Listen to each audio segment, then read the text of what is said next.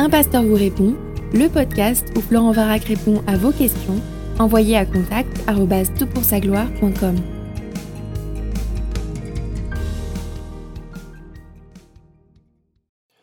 La question est posée. Bonjour Florent, tout d'abord merci pour le temps que tu passes à nous concocter tous ces podcasts que j'apprécie beaucoup. Je suis un fidèle auditeur, mais c'est la première fois que je pose une question. Je viens d'écouter le podcast sur le pardon et ça a ravivé une question que je me suis déjà posée et que je te soumets. Le serviteur devant 4 milliards pour sa dette est jeté en prison et le maître lui dit qu'il ne sortira pas de là avant d'avoir remboursé. Est-il possible que notre Seigneur donne la possibilité à certains de payer leurs dettes hors du salut proposé par Jésus et comme le croient les catholiques qu'il y ait un purgatoire pour expier ses péchés? Sois béni avec ton équipe et merci encore pour le service que vous faites. Alors écoute, merci pour la question, elle est, elle est vraiment intéressante, elle est fondamentale puisqu'elle touche des questions liées au salut. Merci aussi pour l'encouragement. C'est euh, chouette de pouvoir faire partie d'une équipe et effectivement toute euh, l'équipe travaille à tout pour sa gloire pour euh, permettre de donner quelques pistes de réflexion sur des questions qui sont pertinentes en tout cas, soit par les podcasts, soit par les articles de mes collègues. En tout cas, sur l'interprétation d'une parabole, il faut se souvenir d'une chose, c'est que généralement, une parabole sert à souligner un point principal. Et après, il y a plein d'éléments dans l'histoire qui ne sont pas forcément des éléments euh, qui sont là pour enseigner une vérité doctrinale, mais plutôt qui, euh, qui donnent à l'histoire sa texture un petit peu particulière et qui euh, souligne ce point principal. Et dans la parabole qui nous préoccupe, c'est une comparaison de dette qui met euh, l'accent sur le pardon et sur la souffrance du non-pardon. y voir quelque chose au-delà qui enseignerait notamment une expiation en dehors du sacrifice de Christ, pose la question finalement de l'étendue du sacrifice de Christ. Est-ce que le sacrifice de Christ touche, couvre tous les péchés une fois que j'en bénéficie Ou bien euh, est-ce que je suis euh, dans le devoir de rembourser une partie de la dette? Parce que c'est ça finalement la notion de purgatoire. Est-ce que je suis pleinement racheté ou bien faut, il que je contribue à son œuvre et la compléter Ou formuler différemment, est-ce que c'est possible que certains, euh, dans certains cas, après la mort, de payer par la souffrance au purgatoire pour une sorte de seconde chance afin d'aller au ciel? Alors la réponse rapide et catégorique à ta question, c'est un non absolument euh, ferme et certain, mais ça nous permettra de regarder ce que la doctrine du purgatoire euh, est selon l'Église catholique. Mais euh, la raison est très simple, hein, c'est que Dieu accorde le salut, il n'est jamais vendu, il est donné, il est octroyé ni dans la vie présente, ni dans la vie future, le salut ne s'achète à force de souffrance, ou à force de bonnes œuvres, ou à force de rituels, ou à force de je ne sais quoi qui permettrait à Dieu d'être impressionné par nous. L'homme n'est pas impressionnant aux yeux de Dieu. Dieu vient à son secours, et il vient à ce secours gratuitement, pleinement, au travers du sacrifice de Christ. Quelques textes rapides. Hébreu 9, 12, il est entré une fois, s'il s'agit de Jésus, hein, une fois pour toutes dans le sanctuaire, non avec le sang des boucs et des veaux, mais avec son propre sang. C'est ainsi qu'il nous a obtenu une rédemption éternelle. Rédemption éternelle est ici à retenir. Éphésiens 2, 8 à 9 nous dit c'est par la grâce en effet que vous êtes sauvés par le moyen de la foi. Cela ne vient pas de vous, c'est le don de Dieu. Ce n'est pas par les œuvres afin que personne ne se glorifie. 1 Jean chapitre 5 verset 11 à 13, voici ce témoignage, Dieu nous a donné la vie éternelle, et cette vie en son Fils, celui qui a le Fils a la vie, celui qui n'a pas le Fils de Dieu n'a pas la vie, cela je vous l'ai écrit afin que vous sachiez que vous avez la vie éternelle, vous qui croyez au nom du Fils de Dieu. Alors, ceci étant posé, il y aurait beaucoup d'autres passages à considérer. Ceci étant posé, regardons cette notion du purgatoire. Alors je suis allé sur le site du Vatican et j'ai repiqué dans le nouveau catéchisme de l'Église catholique les articles 1030 à 1032 que je vais te citer ici.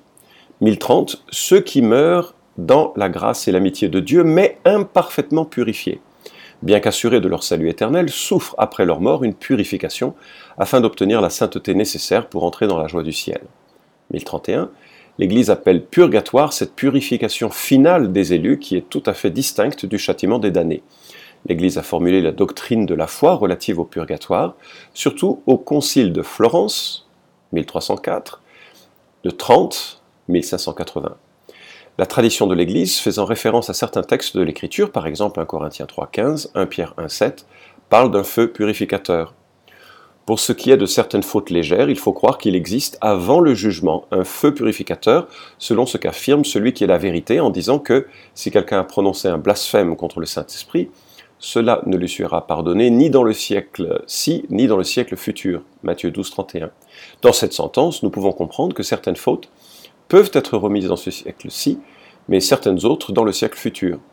Saint Grégoire le Grand, euh, dialogue 4, 39 1032, cet enseignement s'appuie aussi sur la pratique de la prière pour les défunts, dont parle déjà la Sainte Écriture.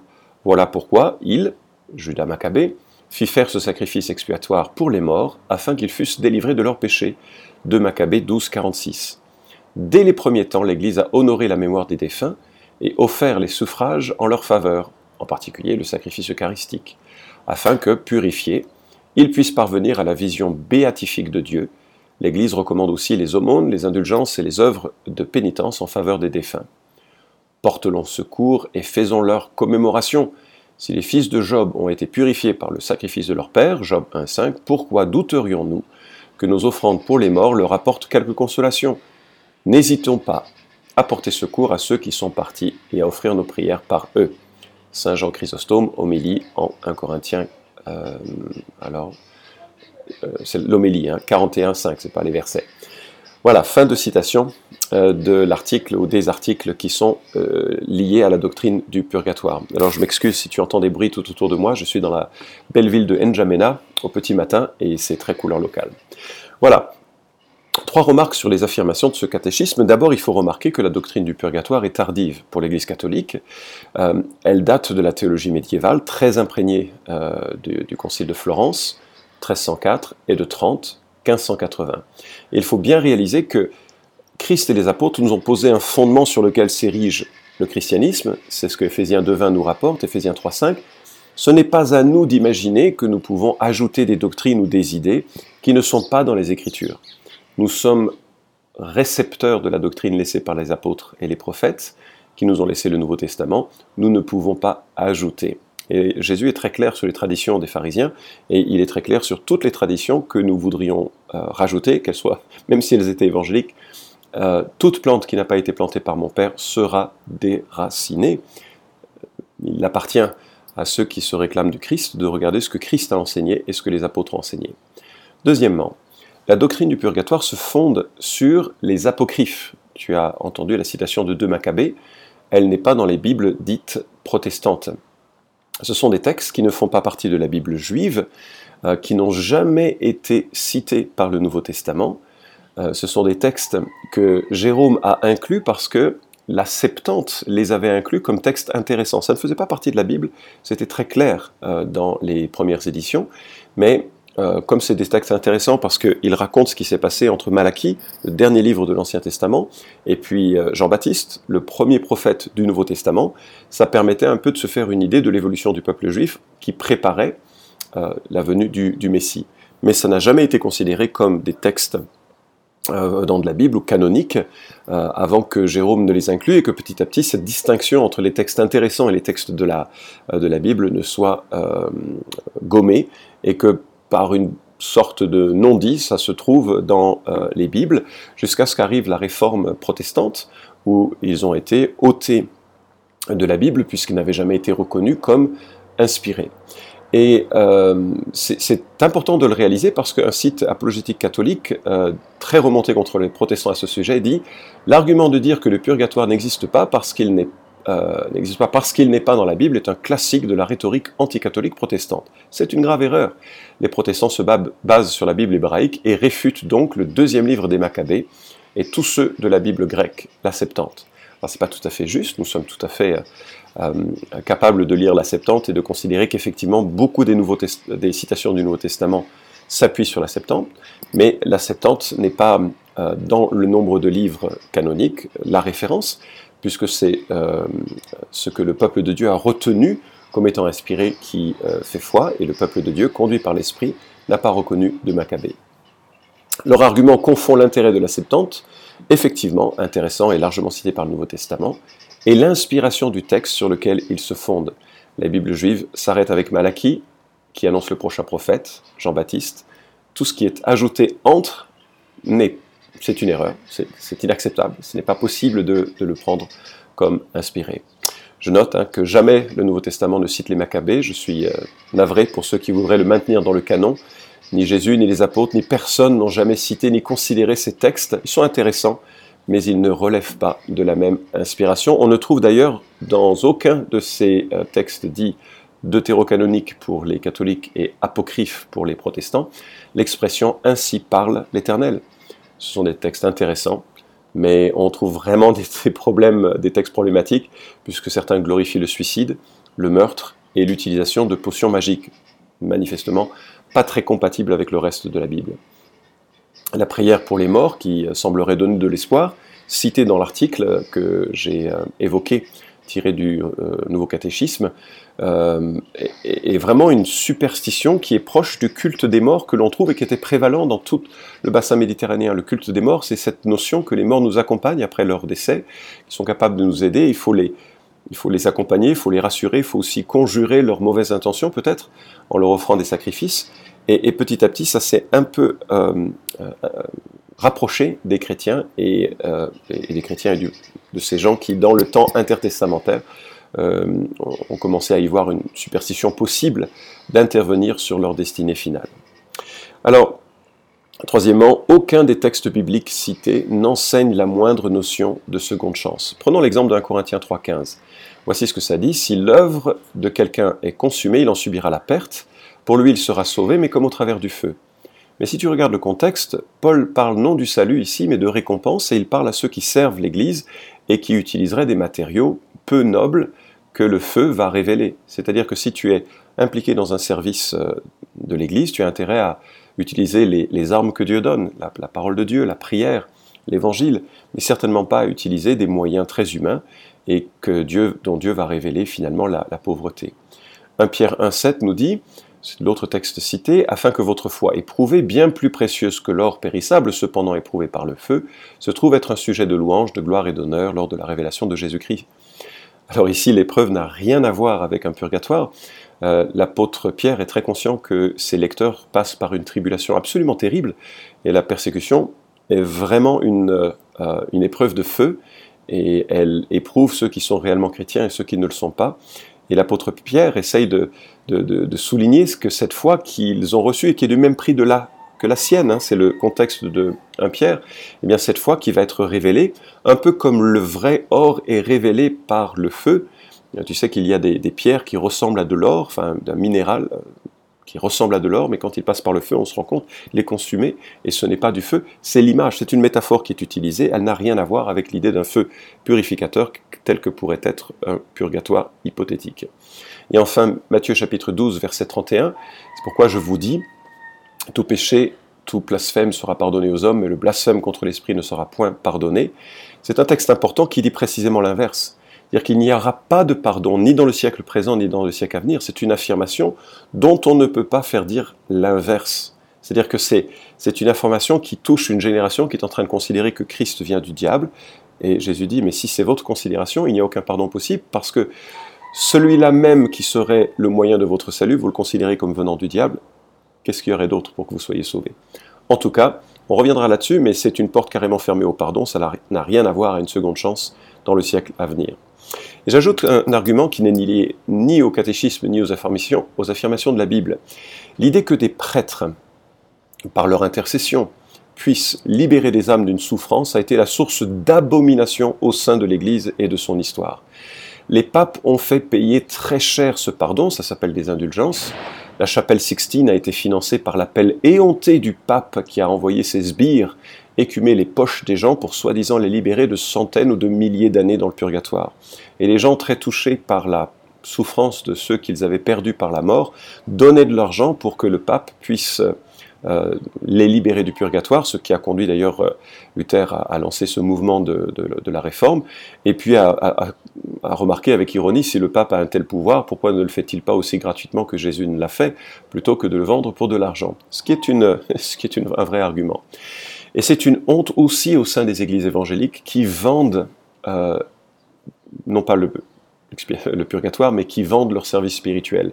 Je pense à des gens comme Ben ou comme Hagin ou d'autres qui monnaient le pardon de Dieu et qui sous prétexte que si on leur donne euh, une, on montre la foi qu'ils sont capables de, d'enrichir ceux qui donnent, ils invitent les gens à donner de plus en plus d'argent et ainsi ils auraient une bénédiction particulière à, cause de l'intercession de gens comme Béni autre. Franchement, c'est, c'est un retour vers cette théologie du Moyen Âge absolument euh, éhonté et c'est accablant de voir ça dans le monde qui se réclame du monde évangélique. Les services de l'Église sont gratuits, les services des serviteurs de Dieu sont gratuits parce que c'est là précisément euh, ce qu'est l'Évangile, Dieu qui se déplace pour donner un plein salut. Alors, ayant parcouru un peu ce, euh, enfin, donner ces quelques remarques de la, de la doctrine du purgatoire, j'aimerais juste remarquer brièvement ce que la Bible dit. L'homme est mort spirituellement, c'est ma première remarque sur ce que la Bible dit. À cause de ses fautes, Salomon s'exclame, il n'y a point d'homme qui, qui, ne pêche, et il dit ailleurs en Ecclésiaste 7.20, il n'y a sur la terre point d'homme juste qui fasse le bien et qui ne pêche pas.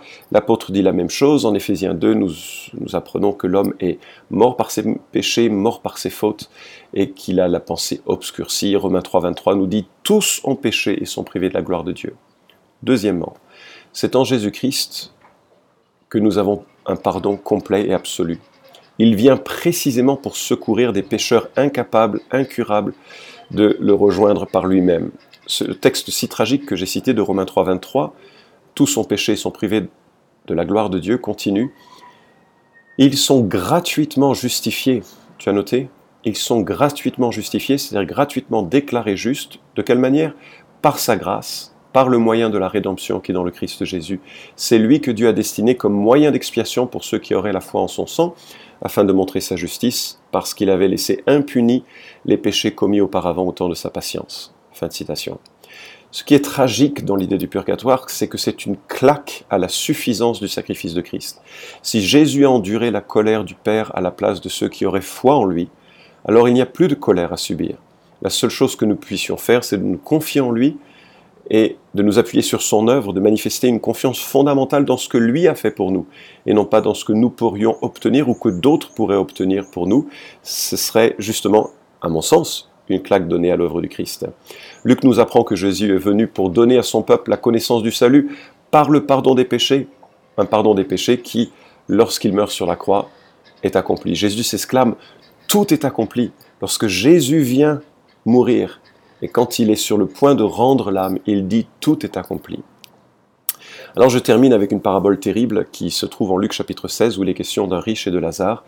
Et euh, Lazare va dans le sein d'Abraham qui représente euh, le paradis futur. C'est une parabole, donc c'est pas une description euh, complète de ce qui va se passer. Ça enseigne la réalité de la séparation à la mort entre ceux qui vont vers Dieu et ceux qui ne le vont qui, qui, vont dans un lieu où ils sont isolés de Dieu. Et euh, on voit donc ce riche hein, qui, qui, souffre dans, ce feu, dans, cette, dans ce regret. Et euh, il n'est pas dit au riche qui souffre qu'il doit souffrir quelque temps et qu'ensuite il ira bien. La supplique qu'il adresse, c'est que quelqu'un aille parler à sa famille. Je vous lis le dialogue. Le riche dit, Je te demande donc, Père, d'envoyer Lazare dans la maison de mon Père, car j'ai cinq frères, qu'il leur apporte son témoignage afin qu'ils ne viennent pas aussi dans ce lieu de tourment. Abraham répondit, Ils ont Moïse et les prophètes qui les écoutent.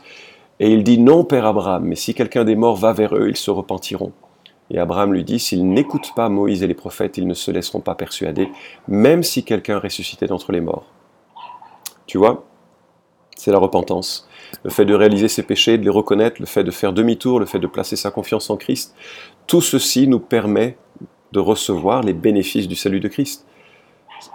On ne peut pas l'acheter lorsque euh, je te propose de relire hein, Matthieu 24 et 25, des discours qui parlent de la fin des temps, et lorsqu'il est question de ce tri entre les sauvés et les non sauvés, Jésus est très binaire. C'est la vie éternelle d'un côté, le châtiment éternel de l'autre, Matthieu 25, 46. Alors j'ai dit que je, parlerai de, euh, euh, ce blasphème contre le Saint-Esprit. En fait, c'est le fait d'ignorer justement ce que Jésus est venu faire et de considérer que ça n'a aucune pertinence pour notre salut finalement, le Saint-Esprit, qu'est-ce qu'il vient? Il vient il, a été donné pour nous convaincre de péché, de justice et de jugement. Pas des péchés, mais du péché. Et Jésus explique en, Jean chapitre 16, du péché parce qu'il ne croit pas en moi. Le Saint-Esprit vient montrer que notre confiance est erronée en nous-mêmes, en une église, en des pasteurs, en des prêtres, en je ne sais quoi. Et le but du Saint-Esprit, c'est de nous inviter à une confiance complète, absolue dans ce que Christ a fait. Je termine avec, euh, je sais que j'ai déjà dit que je terminais, mais je termine pour de vrai. 1 Jean chapitre 5, verset 11, je le rappelle ce verset. Voici ce témoignage, Dieu nous a donné la vie éternelle. Et cette vie en son Fils. Celui qui a le Fils a, le vie, a la vie. Celui qui n'a pas le Fils de Dieu n'a pas la vie. Cela je vous l'ai écrit afin que vous sachiez que vous avez la vie éternelle, vous qui croyez au nom du Fils de Dieu. Vous pouvez suivre cette chronique hebdomadaire Un pasteur vous répond sur SoundCloud, iTunes et Stitcher. Retrouvez les questions déjà traitées sur toutpoursagloire.com. Si vous aimez ce podcast, merci de le partager sur les réseaux sociaux et de laisser une note sur iTunes. À la semaine prochaine!